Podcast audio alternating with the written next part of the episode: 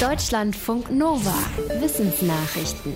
Heute, kurz nach Sonnenuntergang, ist am Himmel eine ziemlich besondere Planetenkonstellation zu sehen.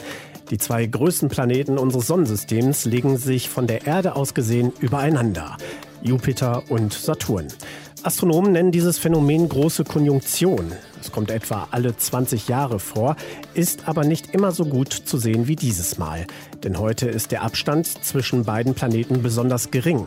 Für gute Sicht muss allerdings noch das Wetter mitspielen. Es darf nicht zu bewölkt sein.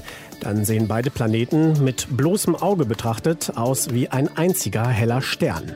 Am besten zu sehen ist das, wenn ihr heute zwischen 17 und 18 Uhr Richtung Südwesten schaut.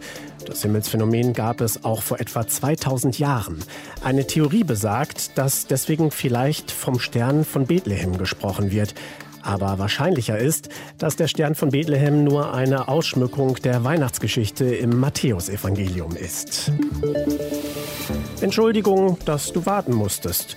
Sowas sagen wir Menschen bei Unterbrechungen zu anderen. Und das machen offenbar auch Bonobo-Menschenaffen.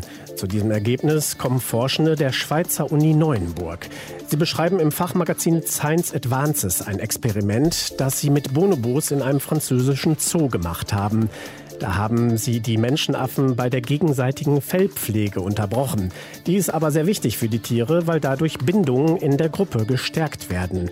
Es zeigte sich, dass 80 Prozent der Bonobos nur wenige Minuten nach der Unterbrechung zu ihren Partnern zurückkehrten und ihnen weiter das Fell pflegten.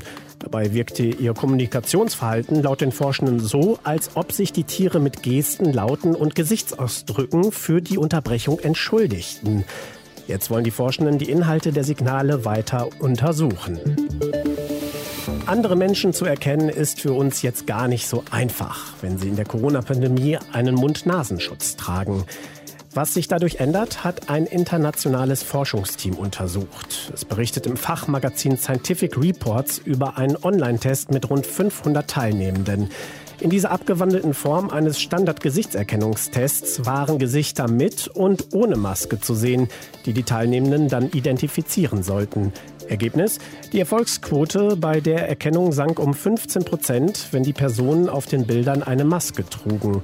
Das liegt laut den Forschenden vor allem daran, dass wir Gesichter jetzt nicht mehr als Ganzes wahrnehmen können, sondern sie Merkmal für Merkmal verarbeiten müssen.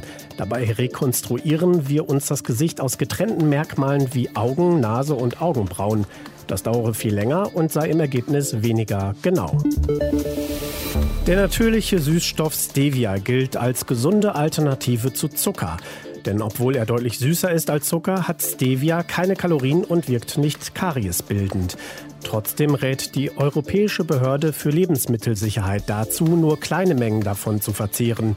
Denn es gibt Hinweise darauf, dass Süßstoffe unsere Darmflora so verändern könnten, dass der Stoffwechsel gestört wird. Jetzt hat ein internationales Forschungsteam genauer untersucht, ob und wie Stevia die Bakterien im Darm beeinflussen könnte. Für die Tests im Labor wurden Darmbakterien so verändert, dass sie leuchteten, wenn sie aktiv waren. Wenn dann Stevia zu den Bakterien gegeben wurde, nahm das Leuchten deutlich ab und wurde mit steigender Stevia-Menge immer weniger. Laut den Forschenden legen die Ergebnisse nahe, dass Stevia die Kommunikation der Darmbakterien beeinflusst und möglicherweise auch ihr Wachstum. Deshalb warnen die Forschenden, dass große Mengen Stevia das mikrobielle Gleichgewicht der Darmflora stören könnten. Pflanzen können genau wie wir Menschen entweder Frühaufsteher oder Nachteulen sein. Das sagen britische Forschende, nachdem sie die innere Uhr von Pflanzen genauer untersucht haben. Möglicherweise entscheidet eine einzige Buchstabenänderung im Pflanzen-DNA-Code darüber, ob eine Pflanze mit ihren Prozessen eher frühmorgens anfängt oder eher bis in die Nacht hinein aktiv ist. In der Untersuchung wurden die Frühaufsteher unter den Pflanzen ganze zehn Stunden eher aktiv als die spätesten Nachtzügler. Diese Erkenntnis könnte für Landwirte entscheidend sein. Denn wer mehr über die innere Uhr von Pflanzen weiß, kann sie besser anbauen. Zum Beispiel könnte der Standort so gewählt werden, dass Jahreszeit und Tageslichtzeiten besonders gut passen. Dann wachsen die Pflanzen besser und die Ernte fällt auch besser aus. Nur weil jemand wenig hat, heißt das nicht, dass er nicht auch beklaut werden kann. Deswegen hat ein Studierendenteam der Uni Bochum eine Mini-Alarmanlage für Obdachlose entwickelt. Am Gerät ist ein Kabel, mit dem zum Beispiel ein Koffer gesichert werden kann. Wird das Kabel rausgezogen oder durchgeschnitten, geht der Alarm los. Die Batterie soll fünf Jahre halten. Die kleinen Geräte sind jetzt im Praxistest auf der Straße. Einer der Ersttester sagt, dass er mit der Alarmanlage ruhiger schläft. Ihm sei fast alles schon mal geklaut worden, von Dokumenten bis hin zum Schlafsack. Deswegen übernachte er auch nicht mehr in Obdachlosenunterkünften.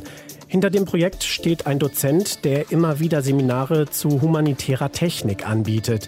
Er will seinen Studierenden vermitteln, dass gerade Ingenieure der Gesellschaft etwas zurückgeben müssen, denn schließlich bringt ihr Job ein gutes Gehalt ein.